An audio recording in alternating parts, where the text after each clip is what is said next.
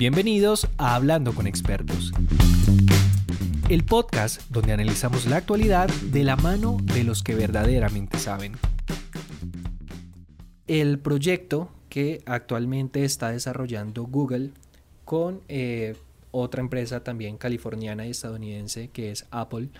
Eh, estas dos gigantescas estadounidenses han sumado esfuerzos para crear un aplicativo que promete eh, avisarle a la persona si tuvo o no contagio, contacto perdón, con una persona contagiada por COVID-19.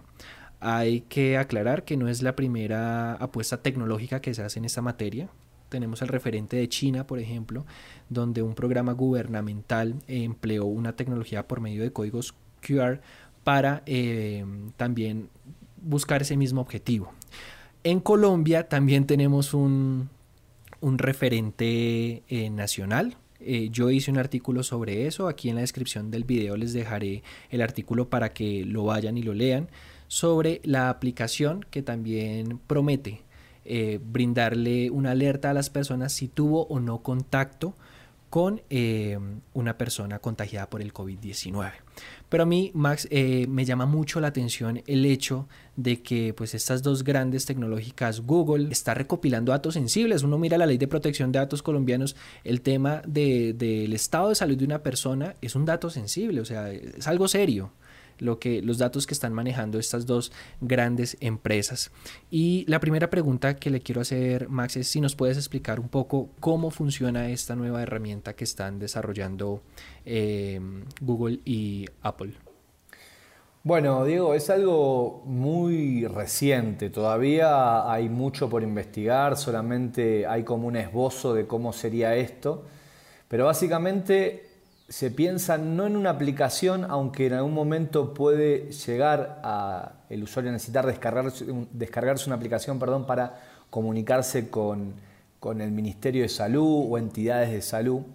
Pero básicamente se va a usar eh, el sistema operativo, sea iOS o Android, y a través de Bluetooth los teléfonos van a eh, comunicarse y cuando vos te encontrás con una persona, X, y después esa persona, uno de los dos, termina reportando eh, a, la entidad de salud que ha sido, eh, que tiene el virus, ¿no? que, está, que está con el COVID, en ese momento la otra persona que estuvo cercana va a ser notificada que alguien del círculo con el cual estuvo en contacto tiene ahora este COVID, ¿no? que tiene el coronavirus. Entonces, de esa manera alguien se estaría alertando que alguien del círculo con, cual, con quien tuvo algún tipo de contacto hoy tiene COVID, con lo cual este, lo podría llevar a hacerse el estudio, a aislarse, a tomar conciencia de que, de, que existe la posibilidad de que esté infectado.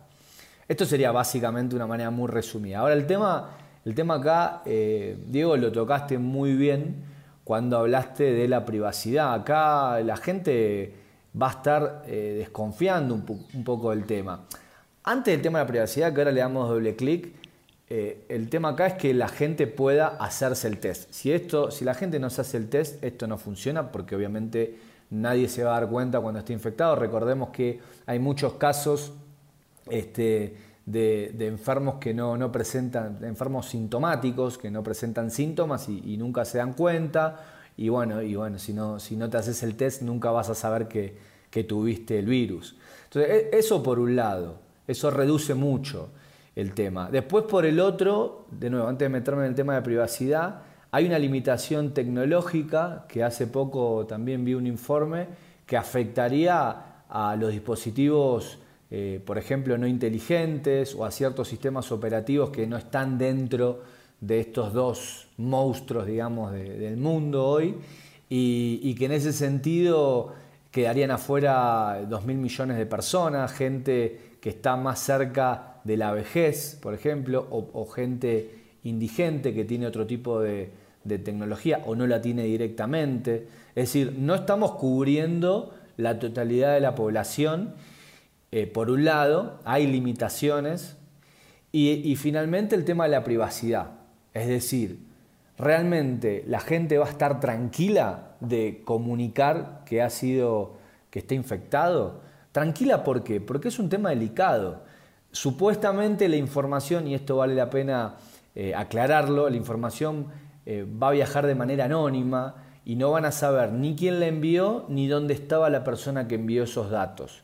Es simplemente a título informativo para que la entidad de salud o, el Ministerio de Salud o quien esté a cargo de esto pueda hacer la comunicación al resto de gente y tenga datos o no sé si oficiales, porque también hay que ver qué estás informando, cuál es el criterio para informar que uno está infectado. Bueno, dependemos mucho de la conciencia de la gente. Pero bueno, volviendo al tema de la privacidad, eh, con, esto con esto del Cambridge Analytica y el lío que hubo con Facebook en su momento, la gente se va a preguntar, bueno, ¿realmente van a cuidar mi información? Eh, ¿Esto va a ser realmente anónimo? ¿O es el inicio, y esto lo pongo sobre la mesa, es el inicio de, de recopilar información ya mucho más sensible que tiene que ver con la salud?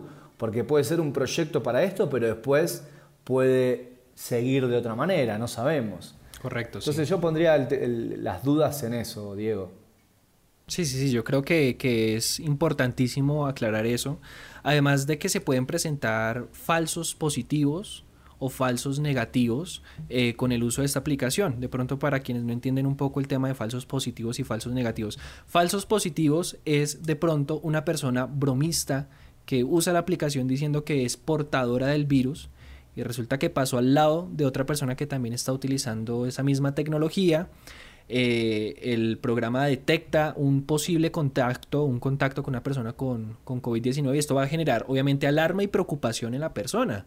Preocupación que nunca debió ser así porque nunca en realidad estuvo en contacto con un, con un contagiado. Pero también puede generar falsos, eh, falsos negativos que es decir, personas que sí están contagiadas, que sí tuvieron contacto con una persona eh, no contagiada y que la aplicación nunca le va a decir que estuvo en contacto con una persona contagiada. Y esto eh, eh, específicamente a mí me genera em, una preocupación mayor y es la falsa sensación de seguridad más que esto puede llegar a generar. Porque puede que la gente se confíe mucho en lo que le diga la aplicación y baje la guardia y diga, no, yo, no, yo no he tenido contacto con ningún contagiado, entonces llega a la casa y no se lava las manos porque supuestamente la aplicación le dijo que no tuvo contacto con ningún contagiado. Eh, te agrego algo más, Diego, en esa línea, y ya te lo llevo a un, terreno tecnológico y de seguridad. Hoy no existen sistemas 100% eh, seguros. ¿sí? Tanto Google como Apple han presentado eh, situaciones de vulnerabilidad de, sus sistemas y han sido atacados. ¿Qué pasa si este sistema también puede, con objetivos, no sé, políticos, eh, puede ser hackeado eventualmente y a partir de ahí empezar a mandar información errónea a la gente y de repente todo el mundo piensa que estuvo a, dos metros, que es lo que necesita la aplicación y el sistema para funcionar, de alguien que tuvo eh, que estuvo infectado con el virus. Imagínate el lío que eso generaría eh, en términos de tranquilidad en una sociedad que hoy ya, con todo el tema de la infodemia, como se dice, y todas las fake news que están dando vueltas, si le agregamos este tema. No quiero desalentar esto, es interesante la idea, no hay que descartarla, eh, pero me parece que hay que analizar varias cuestiones. Esta que hablábamos, la conciencia de la gente y también garantizar cierto nivel de seguridad en, en el sistema para evitar que, pasen eh, estas situaciones hipotéticas, ¿no? Usted como experto en seguridad informática, ¿usaría esta aplicación? ¿Y si la usaría de pronto eh, con ciertas condiciones? Bueno, yo, soy una persona muy, muy tecnológica y, más cuando la tecnología es usada con estos fines, eh, yo siento que con ciertas garantías, eh, en, términos del manejo de la privacidad, eh, sí, me parece que se puede utilizar. Pero bueno, hay ¿Cuáles varios... son esas ciertas garantías? Sí, garantías. Esto ¿Cómo, cómo? ¿Cuáles son esas ciertas garantías? Ah, okay. Bueno, el tema de la, de la, privacidad, eso me parece fundamental, eh, que, que, no esté tan en el aire el tema de la privacidad, que realmente nos, nos expliquen cómo, cómo se va a cifrar la información, cómo nos van a mantener anónimos, cómo realmente no vamos a dejar rastros eh, cuando comuniquemos nuestra situación de salud, eh, quiénes van a tener acceso a esas bases de datos, cómo, cómo, va a ser ese acceso también, varias cuestiones a nivel, lo que decía recién, cuál es el nivel de seguridad que va a tener este sistema, son sistemas que tienen que ver con las plataformas Google y, iOS y, Android, o son desarrollos propietarios nuevos que van a trabajar en conjunto. Eh, digamos, esas cuestiones me parece que deberían ser muy claras. No, debería ser algo muy a la ligera, porque, digamos, aprovechando el contexto, tal vez se desarrolle algo muy rápido y, no, tan, no tan teniendo en cuenta estas cuestiones de seguridad, ¿no? No, yo le voy a ser sincero, Max, y también a nuestra audiencia, y es, yo no confío mucho en, estas dos compañías, la verdad. Creo que son súper poderosas. Nomás Google es una de las compañías, está en el ranking de las tres más valorizadas de todo el mundo. O sea, decir que solamente tienen intereses filantrópicos con, esta, con este desarrollo tecnológico no me parece tan así. Yo creo que, de pronto incluso hay intereses económicos detrás de esto. Pero más allá de eso, que es pura especulación mío, mía, es, yo lo interpreto de la siguiente forma, es darle más poder a los poderosos.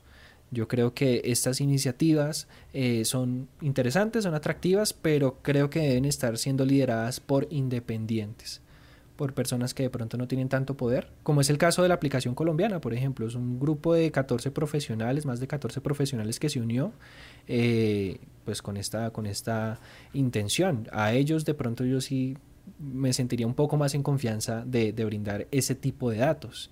¿sí? Entonces es mi opinión personal. Yo no le confiaría tanto unos datos tan sensibles como de salud a estas dos compañías. Porque es cierto que eh, el hecho de uno tener un celular Android o de tener una cuenta en Gmail, pues ya uno le está dando información a Google todo el tiempo, ¿cierto? Pero es que estos ya son datos más sensibles, o sea, el estado de salud de una persona, eh, ya eso es algo más delicado. Yo no le confiaría mis datos eh, a, estas, a estas dos grandes cosas. No, y esto es totalmente válido, Diego, y y te diría que hasta coincido. El punto que tal vez quise resaltar es, estoy a favor de que la tecnología sea usada en, esto, en estos contextos. Y, realmente me parece que, que, ahí tenemos una gran oportunidad porque, porque así como se saben tantas cosas de nuestra vida, poder tener la chance de, de tener información de este tipo para, para, para un tema más preventivo es interesante. Pero bueno, coincido que que, el, pasado condiciona mucho eh, nuestra forma de pensar con respecto al verdadero uso que se le pueden dar a este tipo de datos. Así que, eh, en definitiva, también el usuario va a definir, ¿eh? esto es importante que la gente lo sepa, no porque Apple y Google decidan incorporarlo a su sistema, todos vamos a estar obligados a comunicarnos nuestro estado de salud. ¿sí? Pero como dije también al principio, esto abre un, todo un tema en el mundo de la salud que todos sabemos que está vinculado muchas veces a grandes negocios, ni hablar del tema de las vacunas.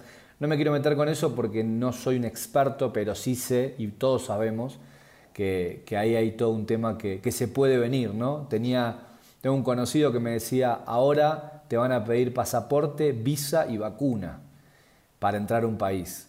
Y eso eso está, puede estar muy vinculado a esto que estamos hablando, ¿no? Claro. No, y algo eh, en lo que también coincido con usted, Max, es que la tecnología tiene un rol protagónico en el manejo de esta crisis mundial. Eso es algo indiscutible. Total. Pero creo que hemos caído en el, en el error, eh, y me incluyo yo allí, de pensar que el único desarrollo tecnológico o que tecnología es igual a aplicaciones, y no es así. Ahorita hay otro tipo de tecnologías que están salvando vidas, como es el desarrollo de respiradores, de ventiladores eh, asistidos, de, esto, de estas máquinas que le están ayudando a las personas eh, que de pronto tienen problemas de respiración, producto de la neumonía que genera el COVID-19. Eso también es tecnología. Total. Entonces, eh, no todos son aplicaciones cuando hablamos de tecnología. Este fue un capítulo más de Hablando con Expertos. Mi nombre es Diego Ojeda y me gustaría que me siguieras en mis redes sociales, donde encontrarás contenido interesante sobre las investigaciones que hago como periodista. En Twitter como arroba Diego Ojeda 95 y en Instagram como Diego Ojeda Sol. Nos escuchamos en un próximo capítulo.